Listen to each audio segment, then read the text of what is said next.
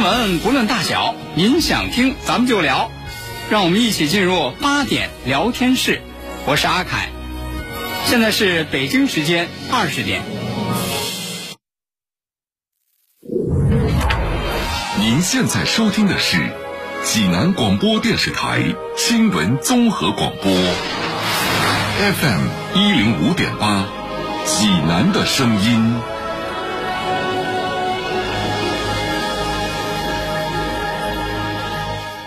我是高新区顺华路街道正丰社区社区工作者柴小林。您知道新的济南市文明养犬条例九月一号已经正式实施了吗？遵守条例，办证养宠，遛狗拴绳，一起为建设文明、安静、清洁、和谐的全城人居环境共同努力。新闻每天发生，视角各不相同，同样的新闻，来听不一样的说法。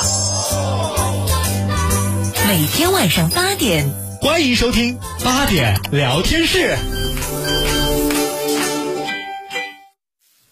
各位听众朋友，晚上好，这里是 FM 一零五点八济南新闻综合广播，欢迎来到八点聊天室，我是阿凯，我是大妹儿。今天上班头一天啊，嗯，二零二二年第一个工作日，你这么一说，我突然恍惚了。嗯，今天都礼拜二了，才上班第一天呢。啊，对呀、啊。第一个工作日啊，挺好。这就是放假放的、啊，放假三天，然后你看放假三天呢，好多人就安排各种各样的活动，嗯，咱说谁呀、谁呀？小青年儿啊，都安排啥了？哎，小青年儿这放假三天也没闲着，嗯，家里头给安排相亲呢。相亲。哎，这是昨天的时候说，哎，这个家里头给安排一个相亲，嗯，那个去了一见面呢，哎呦呵，怎么了？小青年特别满意，嗯，看人女孩特别好，哎呦，说俩人呢就一块吃了顿饭，中意了。这回来这小青儿还想呢，说哎，下次再再再怎么约约人家女孩儿啊啊，这挺好的呀。是啊，哎呀，方方面面都觉得特别满意，嗯发展啊，啊结婚呐、嗯，想的挺好。结果没想到今天一大早，人家女孩儿呢给他回微信了。啊，说那什么，我觉得咱俩呀不大合适。哦，哎，这这人这就拒绝了吗？嗯这人家一拒绝呢，这小青年儿啊，小心眼儿，啊，心里啊不舒服，不得劲儿。凭凭凭什么呀？啊，看看着这这这么好嗯啊？你觉得你觉得不合适？你觉得不合适？你当当当时咱俩一见面，你直接跟我说呀。嗯，你干嘛呀？还和我一块儿吃顿饭啊？也是。还还让我花钱花花了花了钱呢。早早说不合适，这顿饭咱也不吃啊。谁家钱是大风刮来的呀？谁赚钱也不容易啊。这就想啊，说怎么办啊？嗯，怎么办呢？鸡飞蛋打啊！嗯我那我想办法把这钱要回来。啊，这还能要回来？说这要回来，说怎么办呢？哎，微信上认识一个律师，哦，有律师朋友，这这找人家问，说那什么，我昨天晚上和个女的相亲了，我告诉你啊，啊，我在她身上一共花了八十八块六毛一，哎呦，这么清楚，那一一也得算上。必须的。那个今天早上他给我说不合适，嗯，你你你是律师，你懂啊？哦，你能不能你帮我，你帮我，你给给给给我把这钱给给他要回来，嗯要八十八块六毛一，我想想就心疼。八十八块六毛一。这律师朋友一听这事儿，人家也很利索，马上给回一句，没问题。这个咱这亲兄弟明算账啊，嗯嗯。朋友归朋友啊，嗯。按规矩来哈。你这就算是法律咨询，嗯。咨询费二百。嗯，哎，你要觉得没问题呢，你就把那女孩的联系方式给我，哦，我保证我把你这八十八块六毛一给你要回来。嗯。这小青年一听，行，嗯，接着给转二百块钱。哦，还给律师朋友说：“我告诉你啊，不是钱的问题，嗯，我就是太讨厌这种女人了。咽不下这口气。你行不行？你就转话，你干嘛？你吃饭你说不行？嗯，哎，没想到啊，给这律师朋友转过去这二百块钱，没两分钟，嗯，这律师朋友又给他转账八十八块六毛一，而且告而且告诉他，这是帮你要回来钱啊，哟请查收。哎呦，高兴的小青年啊！哎呦，律师就是律师，你看我这朋，人家这效率，下回有事儿还找你啊。嗯，你有没有觉得哪里不太对呀、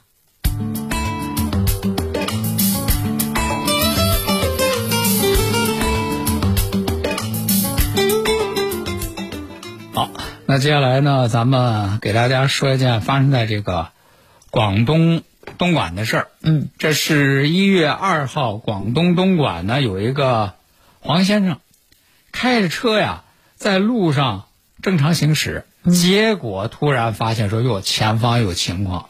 前方有什么情况呢？什么情况？说是前方啊有两辆车都在路上停着，这两辆车为什么在路上停着呢？大马路上就在这两辆车中间，竟然有一个小女孩，看上去也就是两三岁的样子，嗯就在马路上就这么跑。你说说，人家过往的车辆说看到有这么一个小女孩在那个车来车往那个马路上，就这么横冲直撞的跑，谁不得赶紧停车呀？那是啊你说这万一这碰碰着了，万一撞着这怎么办呢？可不嘛。而且呢，关键是什么？小女孩穿行的这个马路啊，正好是这个路的拐弯儿。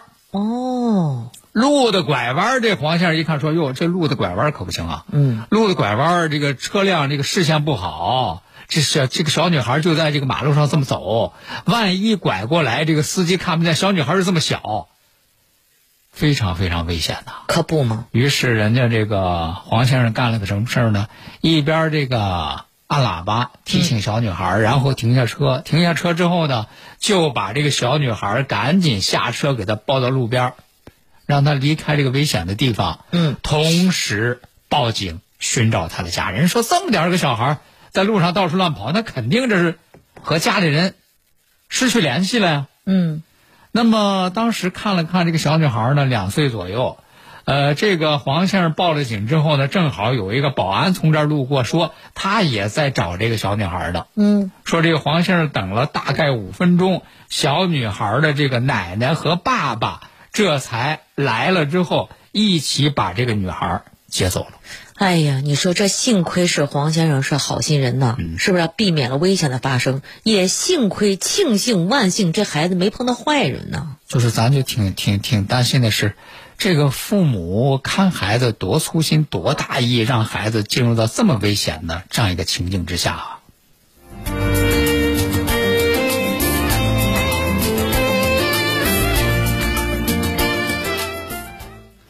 接下来，咱们再来给大家说一件发生在这个北京的事儿啊。你说这生活里头啊，有些人呢，这个爱占小便宜儿，是吧？你出门就逛个商场啊，去个超市，哎，一看有赠品，这就想领，是吧？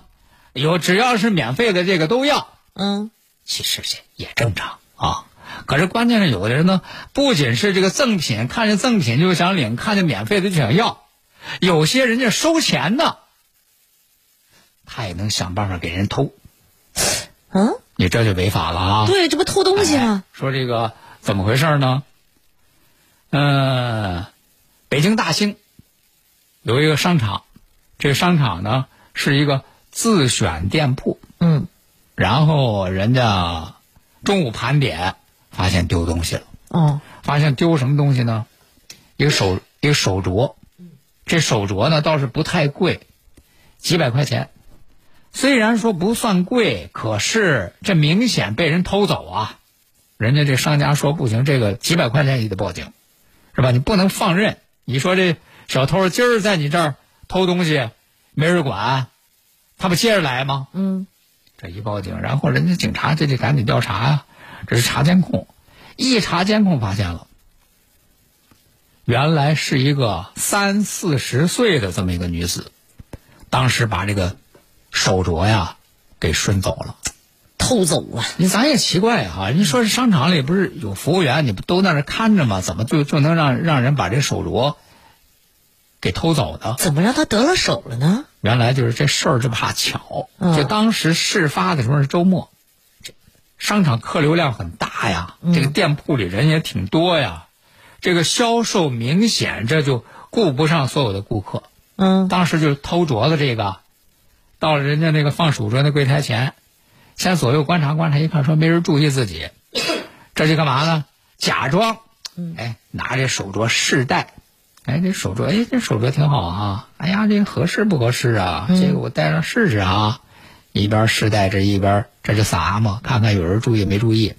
这戴上去之后呢，一看周围没人注意，没有把这手镯摘下来。哎呀，戴着这手镯，哎，还不慌，哦，悠然自得，还转了一圈儿这才离开这家店铺，这是人家售货员也把这手镯的茬给忘了。是吧？嗯，然后说，而且这个这个这个女的在这商场里还有还有逛了两个多小时呢，呵，心什么什么都没买，心理素质真好。加引号的啊。嗯然后说这个，一看说有视频呢，可是当时这个女子是戴着口罩，你说现在出门不都戴都戴口罩吗？那戴着口罩的这个监控这看不太清楚，嗯。所以说警察呢也没有能够核实出这个女子的身份的信息，就以为说，哎呀，这个线索你说这怎么办呀？怎么办呢？不过呢，人家民警没放弃，没放弃，发现说，哎，这个女的在这儿这个溜达的时候啊，拎着一个塑料袋儿。嗯，这一看这个塑料袋儿呢，说，哎，这塑料袋儿认识，这个塑料袋儿是隔壁那个店铺发赠品用的。那人家说，看来就这女的呀，在隔壁店铺店铺领过赠品，这就赶紧到隔壁店铺了解。哎，一查那边监控，一看说，哎，是是是，是这，你看这不这这这女的上这儿来领赠品了。那她既然领过赠品的话，嗯会不会有她的一些什么会员信息啊、购物信息什么的？你看，我们这领赠品的时候要求留电话，哦哎，她留留自己电话了，然后很快，人家民警通过这个线索，把这女的给找着了。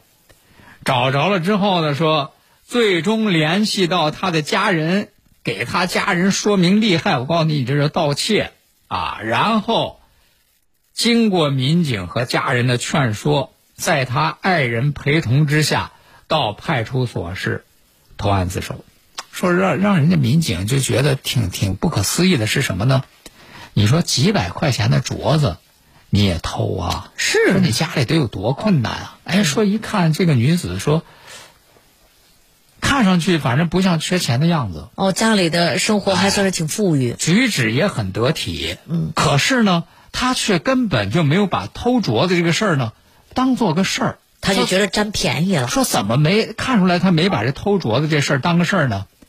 偷镯子当天他还拍了张照片儿发了朋友圈呢。还炫耀，哎，发朋友圈说说什么呢？今日喜得一手镯。呵，行啊，这以此下为荣了还。这下子说不光今日喜得一手镯呀，嗯警方又另外奉送一对手镯呢。哎，那对儿有分量。那么最终这个女子因为涉嫌盗窃被警方依法行政拘留了。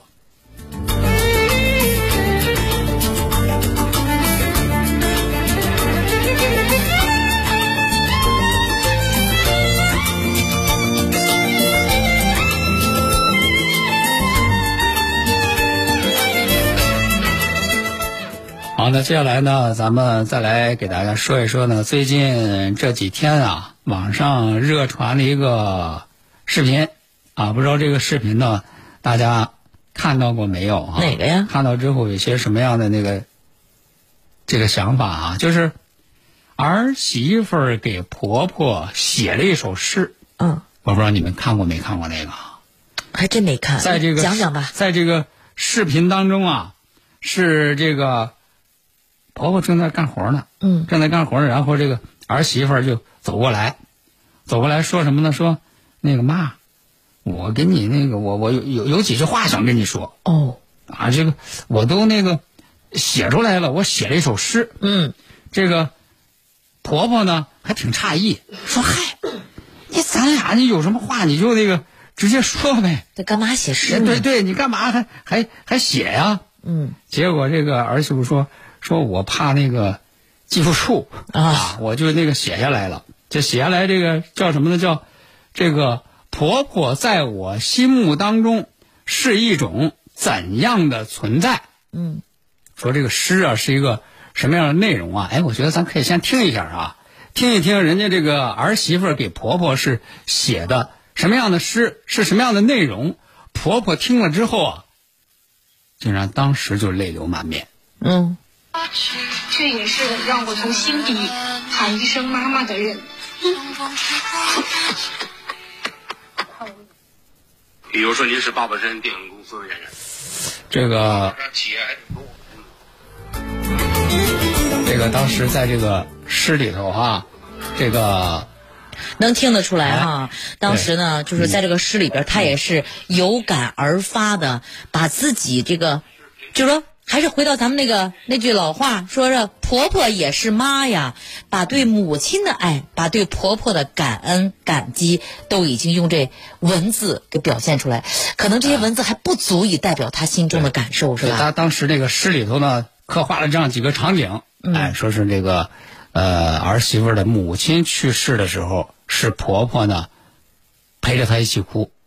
然后呢，当这个儿媳妇在产房里生孩子的时候，是婆婆在外边陪着她。然后当自己的孩子这个生了之后呢，是婆婆没白没黑的照顾。嗯，就是而且最后说说这个婆婆呀，就是那个在生命当中那个无条件的。支持她的那个人，哎，就然后这个，咱来听一下这个完整的吧，好不好？我写了一段话要送给你。有话就说呗，写干啥呀？写了一首诗嘛。我，我的天，变成诗了要啊！有感而发，开始朗诵。婆婆在我心里是怎样的存在？她是初见面时夸我长得喜庆的人，她是大学时给我寄来自制辣酱的人，他是妈妈去世时寸步不离陪着我流泪的人，她是我结婚时紧紧拥抱我的人，她是我买房时毫不犹豫拿出积蓄的人，她是我生孩子时焦急等在产房外头的人。他是月子里没日没夜照顾我和宝宝的人，他是不远千里来替我带孩子的人，他是被南方的夏天热哭却从未离开的人，他是告诉我不能惯着老公的人，他是无论我做什么都会全力支持的。人，他是一日三餐是我分担苦费的人，他是一年四季给我温暖守候的人。他是和我一样爱我老公、爱我儿子的人，她是我婆婆，生我养我、与我毫无血缘的人，却也是让我从心底喊一声妈妈的人。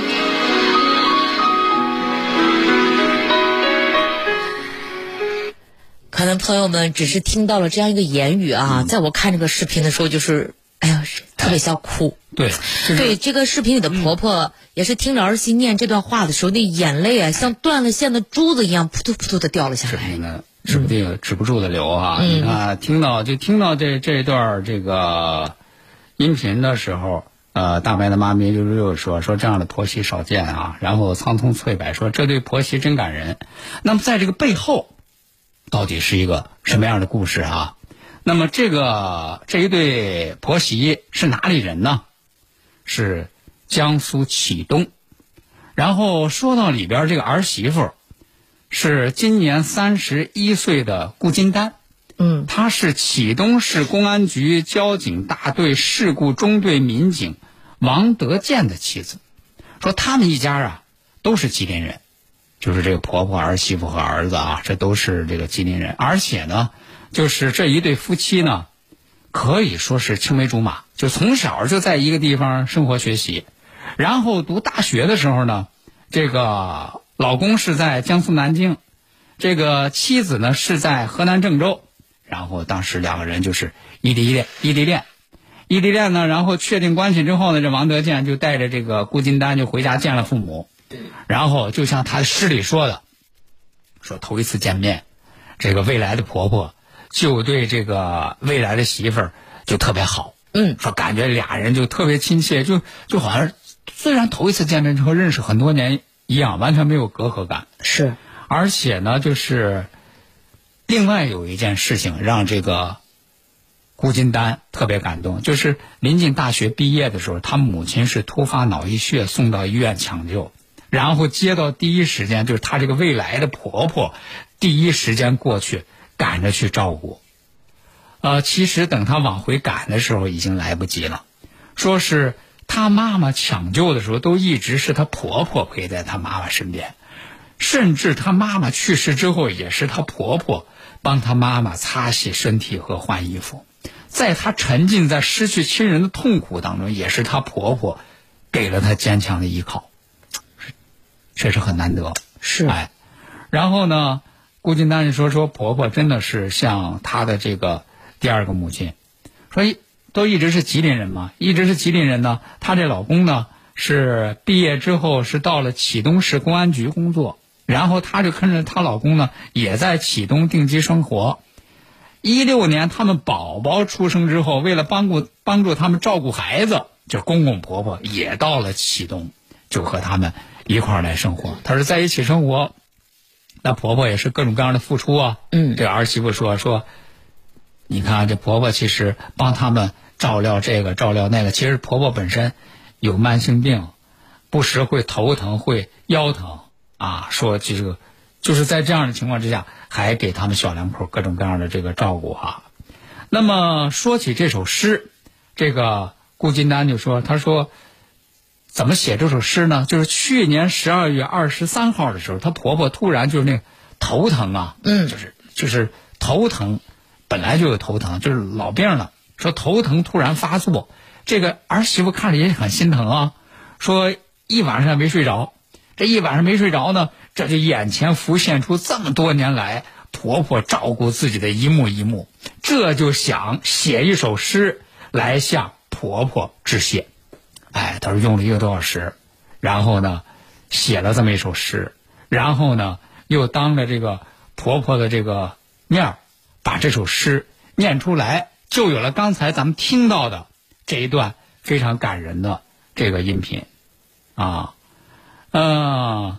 人家这个顾金丹总结哈说，能有这么多年保持和睦的关系，人家说就是坦诚。嗯，他说其实她和她婆婆之间也是会有矛盾，也是会有那个不同的意见，也是会有小摩擦的。这勺子一家人过过日子，勺子哪有不碰锅沿的呀？对，他说，但是有问题，他会直接给她婆婆提出来，而且婆婆呢也不会固执己见，认真思考之后呢再给她交流。然后两个人之间的分歧很快就化解了。现在呢，这一家人已经长期定居在启东，也祝福他们一直的这样的幸福。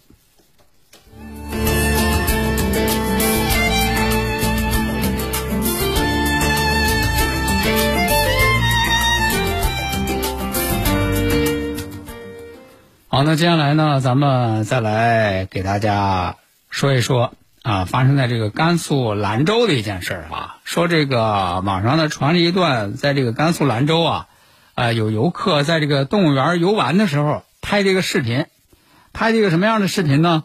当时呢，这个视频当中啊，都是些这个散养的动物，散养的动物就有这个围观的这个游客坐在那个观光车上呀，从这儿走吧。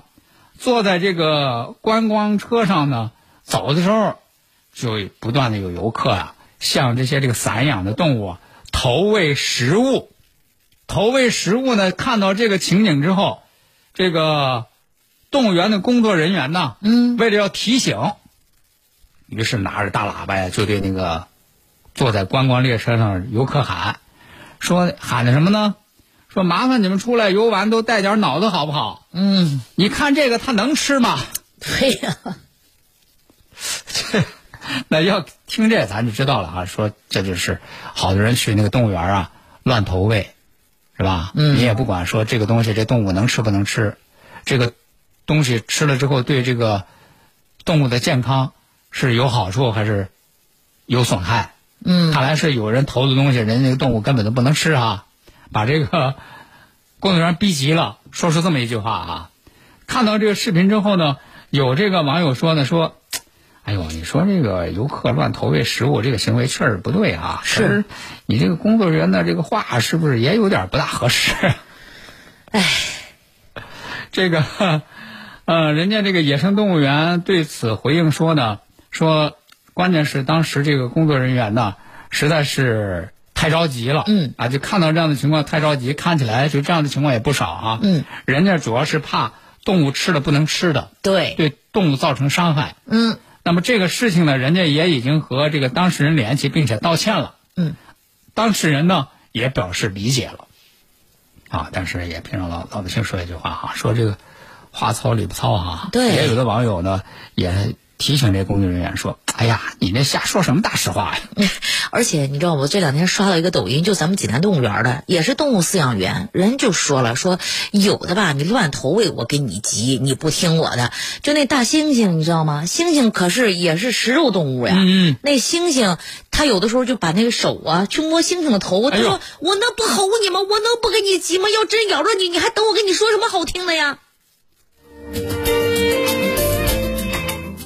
好的，今天的八点聊天室呢，咱们就和大家聊到这儿了。明晚同时间咱们继续开聊，再会再会喽。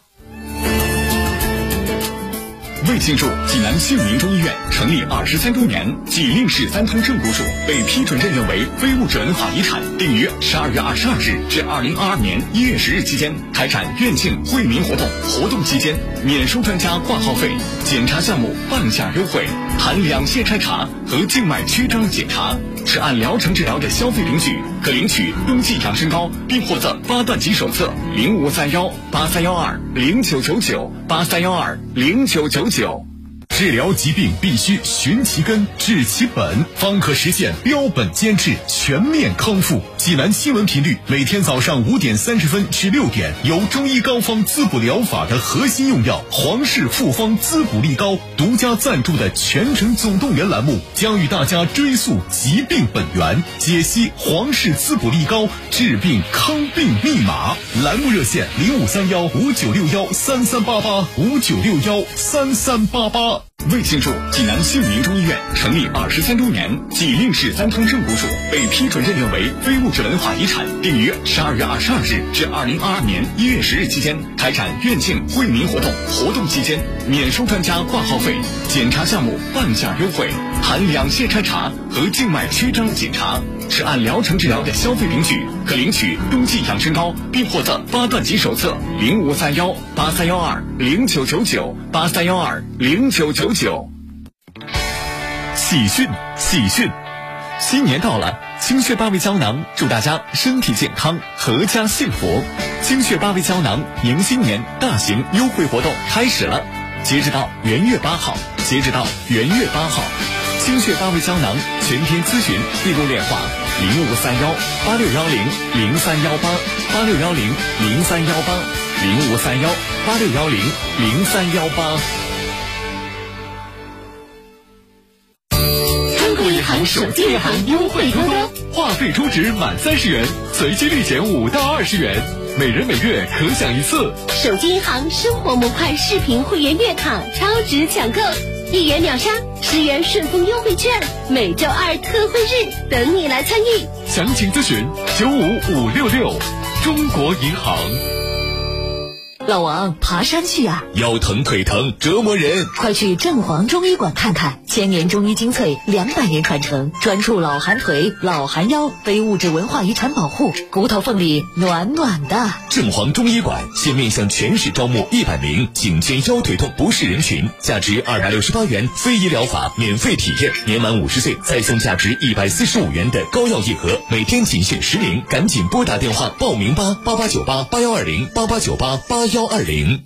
FM 一零五点八，济南广播电视台新闻综合广播。